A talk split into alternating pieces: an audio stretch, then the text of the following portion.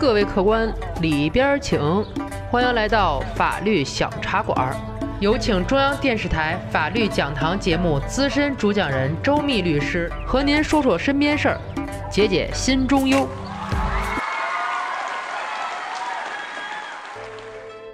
各位听友，你们好，我是周密律师。赵万军的少年时代，父亲就去世了，他呢和妈妈生活在一起。作为大龄女青年，她迟迟未婚，是因为在小赵心中的目标还没有出现。他呢想找一个像父亲那样的人托付终身。小赵在银行上班，自己的生活圈子就那么大点儿，每天见到的都是自己的同事，幸福等不来呀。小赵呢在别人的建议下，开始用手机交友软件寻找心中的那个他。不是说科技改变生活吗？很快，小赵结识了军队干部高更。小赵啊，按耐心中喜悦，循序渐进的交往，了解了高更的更多情况。当小赵拿着高更的照片给他妈妈看的时候呢，妈妈看见照片也开心的笑了。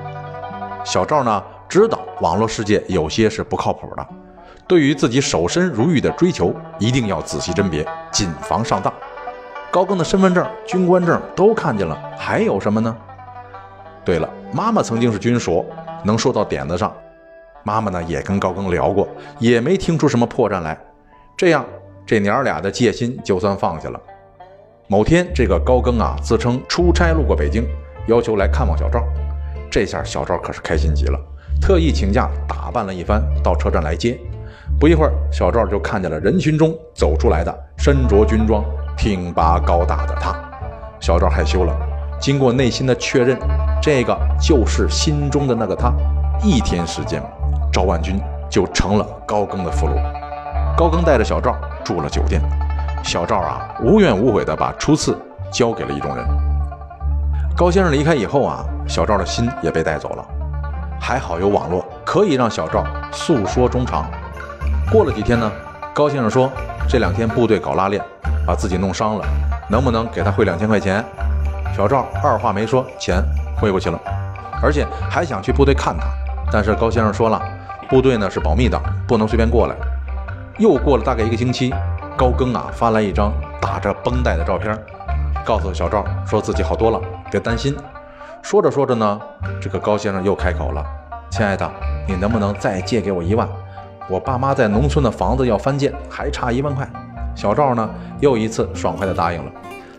这以后啊，高更的回应越来越少，小赵呢就像病了一样，魂不守舍的。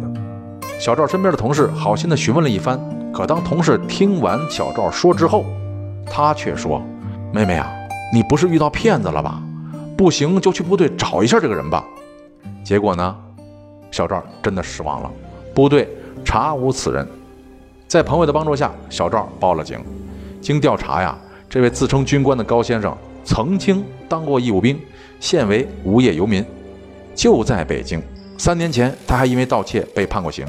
他呀，一天到晚就是在网上泡着，饿狼一样的狩猎着像小赵这样的女性。而像小赵这样被高更骗到的女孩还有很多呢。哪个女孩呢？他也不久留，钱呢也不多要，都是见好就收。他呀，以为这样就没有什么大事儿。其实有个为他量身定做的罪名。那么我说说，你听听。根据《中华人民共和国刑法》第三百七十二条的规定啊。冒充军人招摇撞骗的，处三年以下有期徒刑、拘役、管制或者剥夺政治权利；情节严重的呢，处三年以上十年以下有期徒刑。高更是被法办了，但是小茶馆提醒女性朋友啊，在交往的时候啊，不要轻信对方的说法，你应该去了解一下对方的家人和朋友的情况，从而验证对方是不是骗子。万不要被人利用大龄恨嫁的心理，盲目的相信结婚诺言。遇到对方借钱，更要慎重考虑，以免被骗财骗色，因为那种难受我见过了，而且有极端例子的，切记切记。好了，这期的小茶馆就到这里，咱们下期再见。喜欢法律小茶馆的听友，记得点击上方订阅，每周二、四、六中午十二点，我们与您不见不散。如果您生活当中有什么烦心事儿、麻烦事儿，欢迎评论或私信留言，我在法律小茶馆等着您。